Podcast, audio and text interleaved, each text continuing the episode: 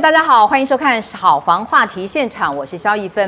买房纠纷何其多呢？根据内政部不动产资讯平台统计，二零一九年房屋消费纠纷总共有一千七百九十二件哦，是相当的多，将近两千件了。而都是在哪些事情上踩地雷呢？我们待会儿要带您逐一细看。总而言之呢，这个交易秩序呢，如果再不整顿的话，对于等于目前已经不振的房地产市场，真是无疑雪上加霜了。我们今天请到两位特别来宾，首先欢迎正大地震系教授林佐玉林教授。主持人好，艳丽好，观众朋友大家好，以及我们财经专家卢艳丽。主持人好，老师好，观众朋友大家好。好，欢迎两位。我们首先来看看哦，这个内政部所公布的这个所有的这个资讯平台上，房地产交易的纠纷呢，总共有五项哦。我们按照这个表列来看，最令人诟病的是哪五项呢？第一个是契约审阅权哦。合计是十四件，隐瞒重要资讯三十二件，广告不实七件，产权不清楚八件，定金返还含斡旋金转定金哦，四十件是最多。所以呢，这五个交易纠纷排行榜来说呢，最多的次数就是定金的钱的问题，还有隐瞒重要资讯，主要是这两点啊、哦。所以呢。大家就会觉得说了，为什么会有这样的状况呢？哦，也就是说买卖不成，好像仁义也不在了。当初呢欢天喜地这个诚意上缴的定金，怎么变成肉包子打狗一去不回头了呢？那么到底这个问题出在哪里？是你合约没有看清楚吗？那么我们现在看看这些这个数字所隐含的交易纠纷呢，究竟会在什么样的方式，以什么样的形式出现在我们的看屋行为当中呢？最重要的教授，隐瞒重要资讯。哦，我们之前有提到海砂屋，还有屋况，什么漏水、壁癌这些种种的，还有是否有这个非自然身故，这个中国人所比较在意的，还有呢，就是定金返还哦，莫名其妙看屋说了不买了，可是我却要被要求要还这个定金，怎么会有这些事情？我们先来看，就是呃统计之下最多的哈，就是定金返还，定金返还，那含斡旋金转定金哦，就是。我们想要买房子，好吧？那已经给了定金，好像是已经会买到手了，对不对？对，感觉是。感觉已经给了定金嘛，好，跟已经跟跟卖方也谈好了，价格也谈了。问题是，他卖方他有可能同时在跟其他的买方多人斡旋。对，那卖给他最喜欢的价格就是比较高的价格，就不是你。那这个时候你的定金怎么处理？照理来讲，他就要还给你，还给我啊，对中介你要还给我，因为你是经由中介嘛。对。他问题是有一些中介，他就说，哇，我忙了那么久，你服务费好歹我们已经在七月里面有讲好，要有什么样的情况之下要有服务费，诶，没有，你没有看清楚。这个是应该在合约里面就已经载明了嘛？对。内政部的公约是绝对没有，没有。可是每一个中介不同，所以你要看清楚哦，不是说我今天不买了，你钱要全部还我，可能要扣掉百分之多少，类似这样子的。所以。这个契约的内容，我们就要相当的仔细的来看有没有这个条款。只要有支付，我们在讲在签契约的时候有支付、赔偿，甚至是保证，哦，这个字眼我们就要非常的注意。哦，好，那但是有一些中介，他不是拿这种所谓的定型化契约，或者是一般我们所说内政部的要约，要约说自己改过，自己改过对我们消费者不利的。我们就要特别的小心，所以才会有这个定金返还的这个纠纷。消费者可能只会傻傻的问说：“啊，我如果不买，那是不是你会还给我？”他说：“对。”可是白纸黑字在这个这个说的话在空气中蒸发就不见了。到最后呢，哎，他就回来拿着合约跟你讲说：“你看哦，那是因为是你的缘故哦，你后来不愿意加价哦，所以你要多少还我，甚至全部就不翼而飞了。”有还有一种情况哈，就是。假假如定金这个定金缴了，那那屋主就是卖方，他也同意了。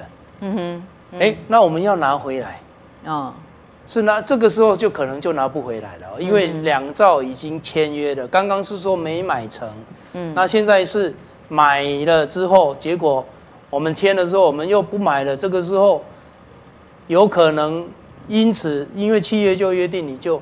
定金就没了，也就是说，假如这个房子我们真的很喜欢，嗯，或者是我们觉得它的增值空间很大，嗯，那这个时候我们的定金呢，就不要给的太少，因为他也可以卖方也可以违约嘛，对不对？他就是还给赔我们两倍的定金就好了。这个时候我们定金假如够多的话，他要赔给我们的成本相对上就比较高，他也不会因此而违约或者被别人抢走。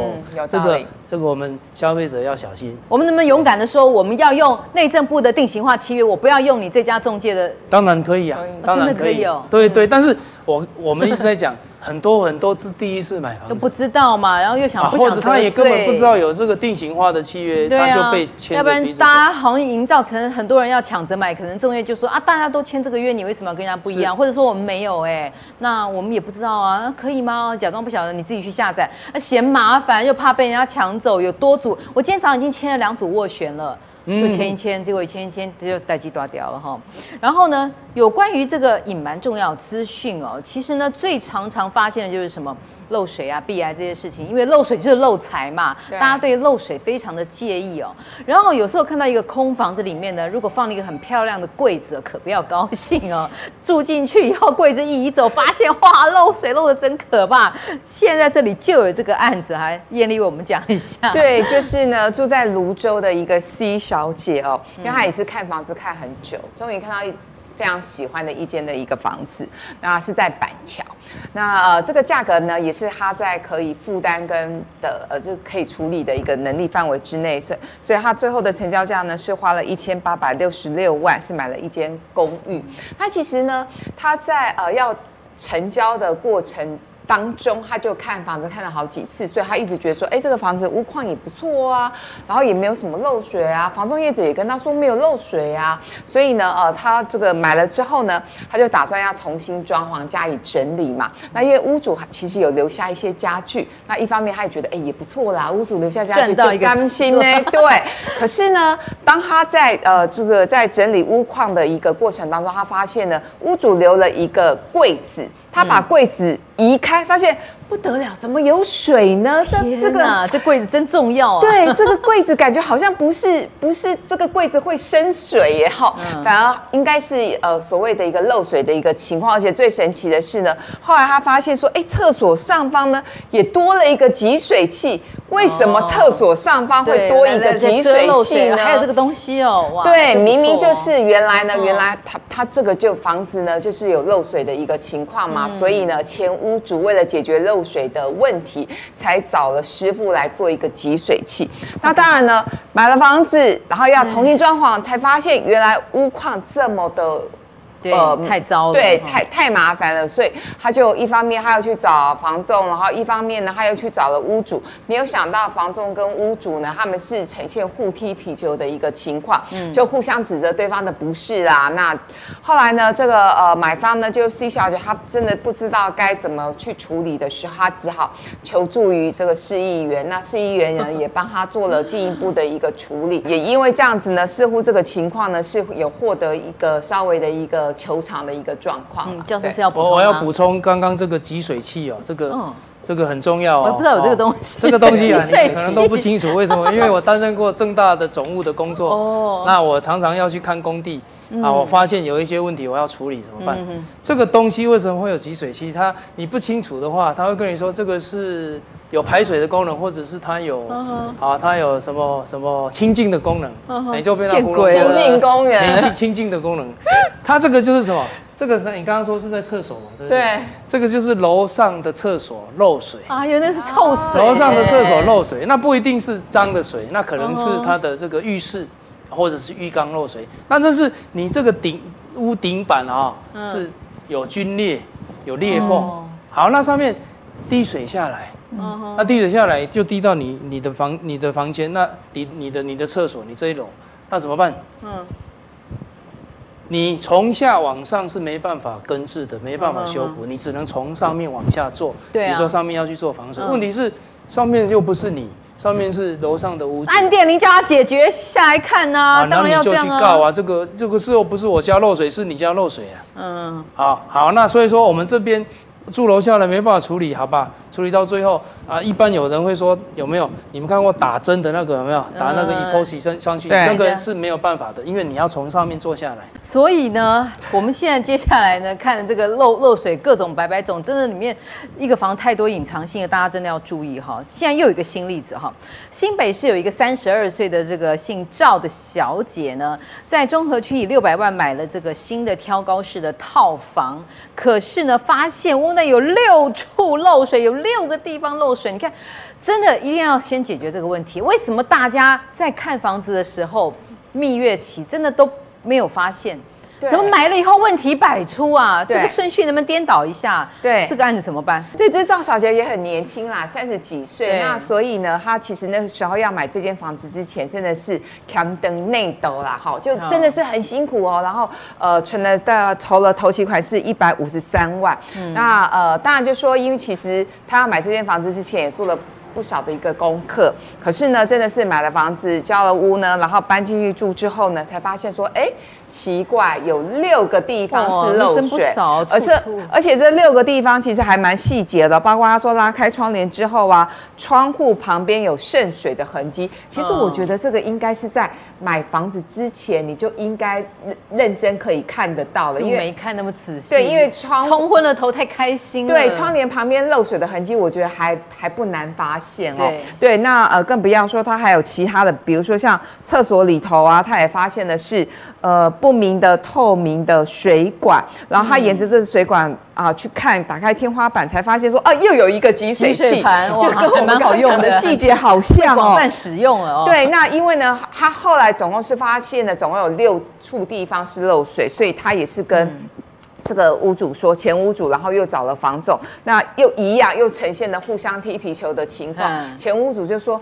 啊，这个漏水又不是我产生的，是楼上的邻居产生漏水的，所以你要找你不要找我，你要去找楼上邻居啊。那我也是受害者啊。那房仲也说啊，前屋主也没跟我讲啊，我也是受害者啊。你跟我要求赔偿金，我哪生我哪里去生这个赔偿金给你？所以又是呈现互相踢踢皮球的状况。那最后同样的又去找了市议员来做处理。那我觉得这个市议员很棒啊，市议员又去调了相关的资料，就是重点是在这。因为市议员调了资料，后来发现说，这个前屋主他其实已经来来回回请工班来修理过很多次。哦，他是有诚意要修，可是修不好啊。修不好，那因为你修了很多次嘛，表示你真的是漏水的情况很严重，然后也是很多年。那因为有这个记录，所以呢，市议员拿着这个记录去帮。这位赵小姐呢，去申请一些理赔，所以这件事情后来才获得处理了。因为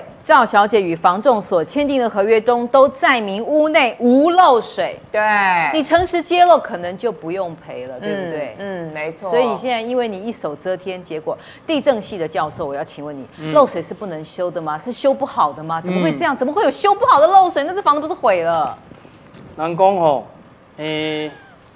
诶，医生惊了俩少啊，啊，土主也惊俩老了，啊，漏水真的是房屋最大的困扰哦。好，所以我们住进去要要处理这个问题。你刚刚艳丽说啊，他都没有注意到，我跟你说你注意不到，因为他重新粉刷，你怎么会注意到？不容易啊。那但是住进去之后怎么解决？哈，第一个，我们假如是住在顶楼，那顶楼的客户，或者是你是透天的住户，你你一定要上去顶楼看，尤其是下雨之后，嗯、看什么？看它有没有积水。嗯，有积水就表示排水不良。那积水久了之后，它就往这边滴下来了嘛。那你再怎么样的防水也是没办法。所以说你要特别的去注意有没有积水，有积水就赶快去处理。那或者是排水管有没有堵塞哦，比如说被这个树叶堵住啊，杂草丛生，哇，那就麻烦了哈。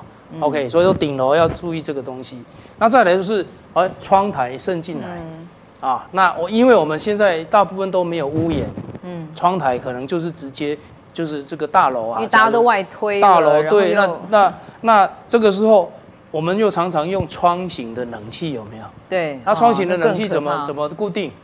打钉子嘛，嗯，住进去之后，喂，钉子就破坏了它的结构。那水就从从这个钉子，就这个，所以说你窗台很多，你注意看它漏水的地方，旁边上面都有一个窗型的冷气。嗯，好，那这个时候你还是要找找投资也来处理嘛，对不对？对。那再来就是我们刚刚讲的这个，哎，好玩的地方哦，就是集水集水盒、集水盘，啊，那这个八九不离十，就是楼上的楼板，你的天天花板就是楼上的楼地板，这个有龟裂，嗯嗯，啊，那怎么处理？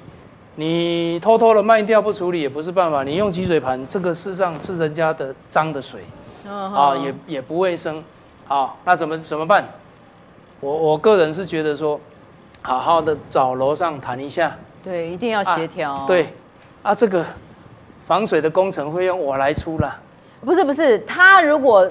有缺失造成你漏水，他要自己修啊，他要付的这份钱呢、啊？他不会，他他是就是不理你，他才我们才要做这个东西嘛。那如果他不理的话，我们是不是有什么管道可以？比假假如说也是旧公寓，没有管委会，欸、这个应该是不是要去告他？因为是他造成的。啊，告的成本，律师费用二十万了，啊，你去做防水的费用可能是有八万块，啊，你要走哪一条路？告到最后不，你还不一定会赢。他说我就洗澡洗澡而已，这样子。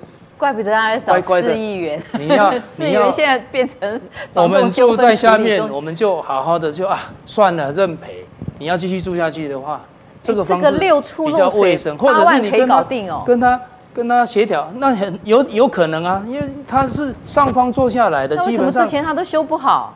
他没找上，没找楼上的去处理嘛。这个是这个防水的就很简单，你一定要从上往下做，你不能由下往上做。根源啦，根源根源对。所以人家说百万买屋什么，千万买邻哈，邻居很重要。我们今天非常谢谢林教授以及谢谢艳丽两位，谢谢，谢谢您的收看，我们下次再会。